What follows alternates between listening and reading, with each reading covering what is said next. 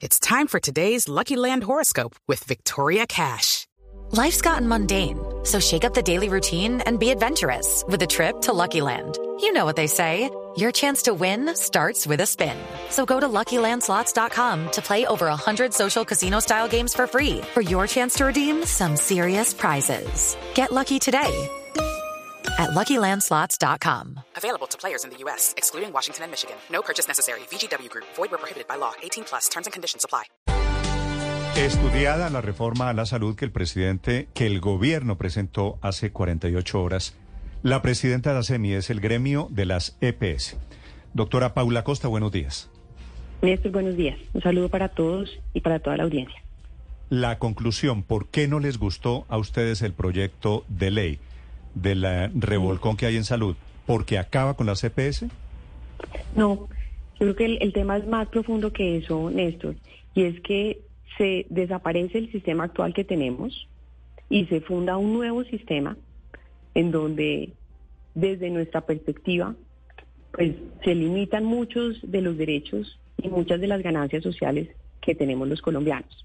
Creo que este es un tema que va mucho más allá del rol simplemente de las EPS, por supuesto, nos preocupa que la propuesta que hay es limitar las EPS a un rol de prestador de servicios, eso es pues lo mismo que, eliminarlas, pero ganancias de nuestra sociedad como el libre derecho de elección de la población a su, a su EPS y dentro de la red al prestador, o, por ejemplo, la continuidad en muchos de los servicios y las atenciones que tienen hoy miles y millones de colombianos que están con una enfermedad crónica o con un tratamiento, eh, pues se ven, se pueden ver seriamente afectados y ahí vemos unos riesgos muy grandes. Entonces, pues la preocupación va más allá, se desaparece el actual sistema que ha generado unos beneficios importantes, desde ninguna perspectiva es un sistema perfecto, pero pues volver atrás no creo que sea una buena opción. Sí, doctora Paula Costa, el presidente Petro ayer en su discurso argumentaba que en Colombia la salud para quienes viven en las zonas más apartadas es prácticamente nula y que en esos sitios la atención es precaria para las personas que muchas veces no tienen acceso ni siquiera a la atención primaria, a lo que significa no un médico especialista que atienda al paciente, sino la atención básica. ¿Ustedes eh, cómo plantearían cambiar esa parte profunda del sistema sin que sea la reforma que plantea el presidente Petro? Al final, creo que todos coincidimos en que ese es un pendiente que tiene el sistema de salud en Colombia. De acuerdo, mire, yo creo que hay, subsisten unas brechas muy importantes entre las zonas urbanas y las zonas rurales, y más cuando usted va a algunas zonas particulares del país. Creo que acá lo que tenemos que pensar, en vez de destruir el sistema, es como tenemos modelos diferenciales de atención. Y esos modelos diferenciales de atención coincidimos con el gobierno que tienen que empezar por fortalecer ese nivel primario de atención en esa zona. No tenemos en Colombia el número de especialistas, la capacidad o la infraestructura para tener en todos los rincones del país especialistas. Eso no es realista. Así tampoco es como funciona en el mundo. Pero lo que sí estamos en capacidad es de formular modelos diferenciales de atención, que de hecho ya lo estamos haciendo. Yo sé que el presidente presenta un panorama muy oscuro sobre las zonas rurales y es claro que persisten muchas diferencias, pero también lo que se ha logrado avanzar ha sido muy importante. Cuando una persona en una zona alejada tiene un tratamiento complejo, hay toda una logística y todo un mecanismo para que esas personas puedan llegar hasta las ciudades a tener los tratamientos en unas condiciones en que pueden acompañar los familiares, en donde este sistema, simplemente le pongo el caso de la EPS que tiene una mayor dispersión que, que es la nueva EPS, realizó el año pasado 800 mil traslados de personas para hacer atenciones de salud, en muchos casos acompañados con un familiar. Es decir, claramente hay unas limitaciones, pero lo que vemos como la solución no es borrar y hacer cuenta nueva, sino mejorar esos modelos de atención en las zonas rurales, en donde además temas como la telemedicina pues tienen que ser una parte muy importante de la solución y nada de eso aparece planteado dentro del proyecto de reforma que presenta la ministra Corcho al Congreso de la República. Sí, doctora Costa, este proyecto de reforma a la salud habla de EPS territorializadas, que le asignarán unos pacientes en un territorio específico. Ya de pronto usted con todos los presidentes de las EPS han podido entender cómo se va a distribuir el territorio, cómo se lo van a repartir. No, mire, eso, esa, esa es parte, digamos, de las muchas preguntas que aún quedan.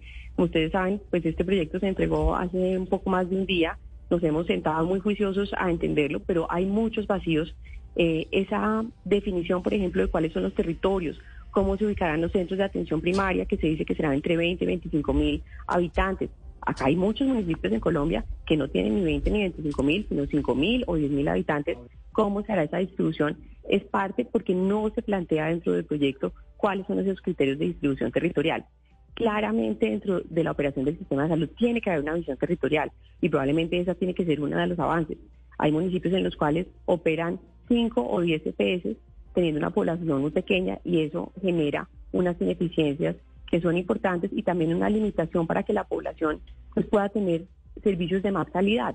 Entonces, creo que hay un, una, un principio sobre el cual podemos construir y es cómo podemos tener no solamente actividades centradas en los individuos, sino también en los territorios, como se hizo en la pandemia con la vacunación, en donde en un trabajo conjunto entre prestadores, entes territoriales y EPS se hacían actividades de barrido en el territorio para poder avanzar de forma más eficiente y para que toda la población, indistintamente a qué EPS estuviera afiliado, pudiera tener acceso. Sí. Doctora Costa, el presidente Petro, haciendo una comparación, dijo que el sistema de salud era en el capitalismo como comprar una camisa. El que tenía plata compraba la camisa.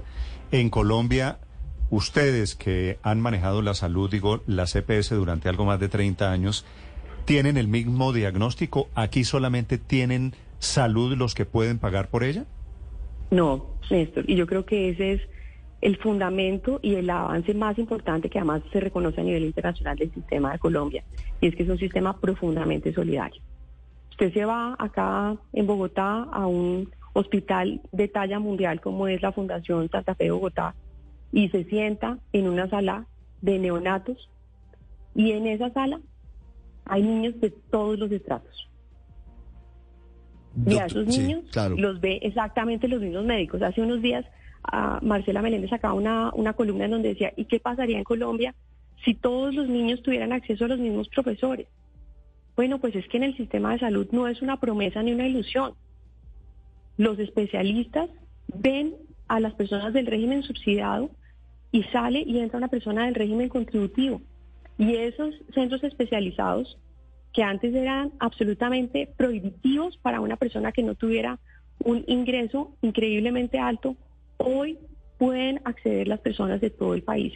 Entonces, yo creo que ahí vemos las cosas de forma muy, muy diferente.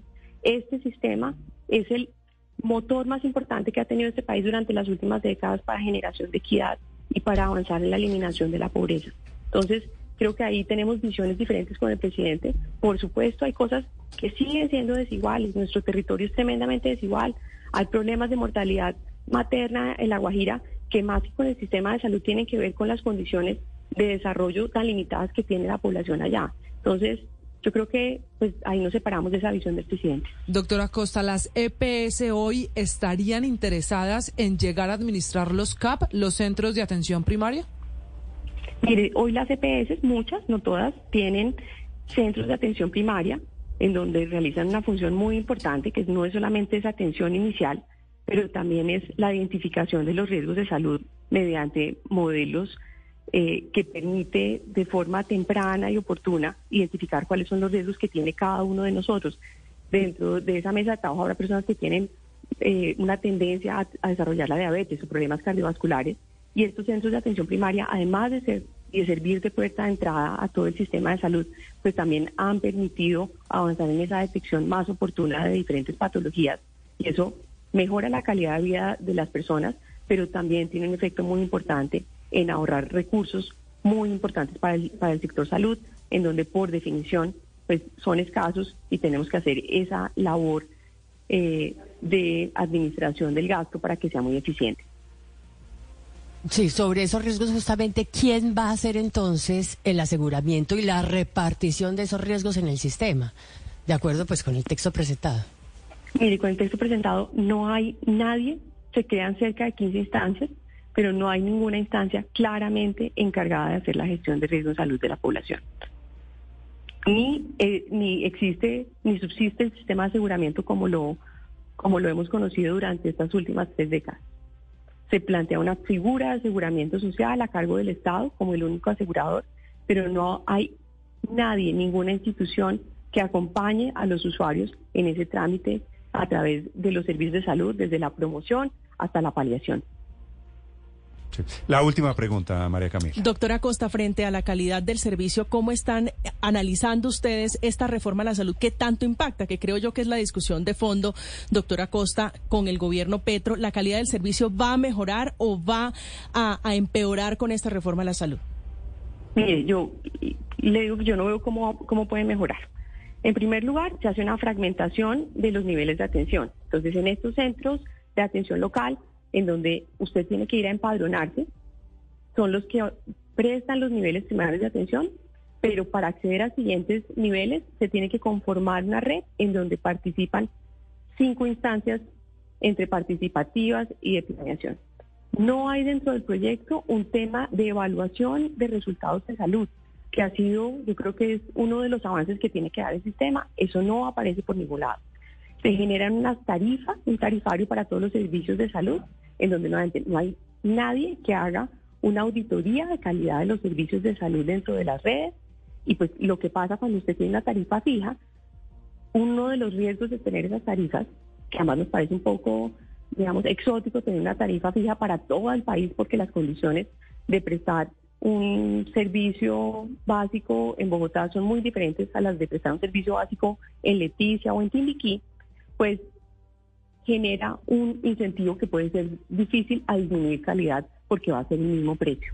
Entonces, hay muchos aspectos que aún no se resuelven con el texto que presenta eh, el Ministerio de Salud. Mm. No se habla, por ejemplo, de temas como la dispersión de medicamentos, solamente se habla de compras centralizadas a través de los hospitales públicos. No se tiene ningún planteamiento acerca de los servicios sociales complementarios que hoy prestan muchas de las EPS, no se tiene ningún planteamiento acerca de esa evaluación de calidad, con lo cual pues, surgen muchas preocupaciones, en particular de cada uno de los usuarios, María Camila. El tema de fondo es este, el tema de fondo es la reforma a la salud, bueno, y las que vienen que anunció el presidente Petro en su discurso de ayer.